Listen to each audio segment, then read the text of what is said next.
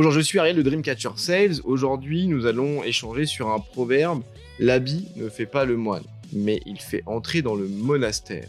Il y a quelques semaines, une vidéo euh, fait le buzz sur LinkedIn où on pouvait voir un recruteur se plaindre d'un entretien qu'il avait fait avec un candidat pour un poste de commercial. Ce candidat était en t-shirt. Je me suis donc posé la question est-ce que le dress code des commerciaux doit revenir au costume, cravate, sacoche, ou est-ce que maintenant c'est le no dress code qui prime Pour répondre à cette réflexion, j'ai appelé une personne qui connaît très bien le sujet, Pierre Gaël Pascu.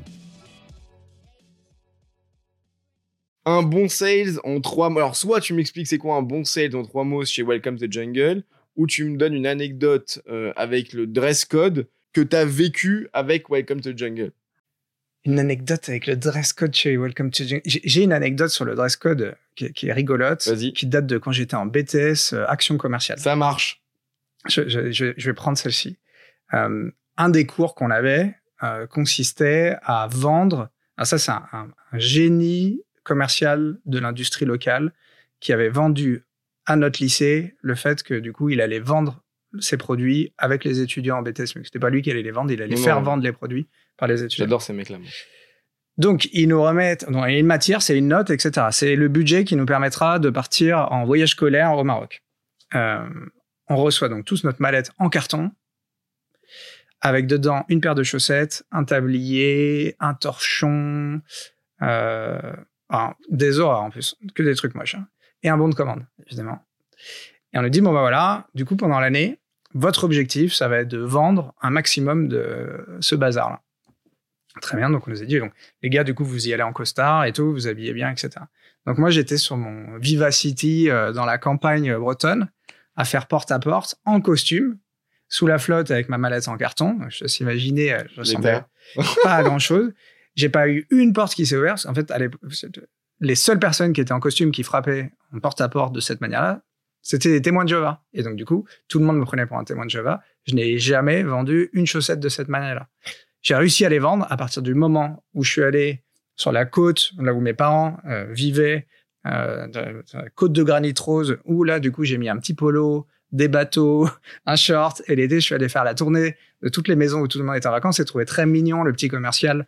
C'est très sympa, c'est bien, et ils, ils, apprennent le métier comme ça, etc. C'est là que j'ai réussi à vendre. Mais du coup, effectivement, en lien avec le dress code, tu vois, euh, c'était un bon exemple de, de de manque de, compréhension de l'enjeu du mimétisme à ce moment-là. De préparation, ouais, du coup, euh, des personnes qui adorent donner des leçons euh, sans être dans le game encore. Exactement. J'adore ces gens-là. Exactement. La passion. Mais chez Welcome to Jungle, je pense j'ai pas de. Sur le sujet des dress codes, franchement, j'en ai pas. Il y a si, il y a eu l'histoire, je sais pas un dress code, mais il y a eu l'histoire des cheveux chez Welcome to Jungle, au tout début de Welcome to Jungle. On avait fait un pari avec Jérémy et Bertrand qui était euh, personne se coupe les cheveux tant qu'on n'a pas signé notre premier client. Ah ouais? Et donc moi, le jour où j'ai signé le premier client, je suis allé chez le coiffeur. Ouais. Et, les gars, arrivé où à peu près Et les gars, franchement, c'était pas la catastrophe. c'était pas la catastrophe parce qu'on a lancé en janvier 2015, on a signé le premier contrat en décembre 2015. Ok. Donc c'est long, mais c'est pas la catastrophe. C'est pas long, long. C'est pas long comme ça, tu vois. Ouais. Jérémy et Bertrand m'ont dit que en fait j'étais un traître parce que du coup on avait dit jusqu'à la rentabilité. D'accord. Ah oui Là, j'ai dit, rentabilité, gaffe, pas pousser. Les gars, il va falloir qu'on... Là, vraiment, ça va pousser, les gars. Ça va pousser.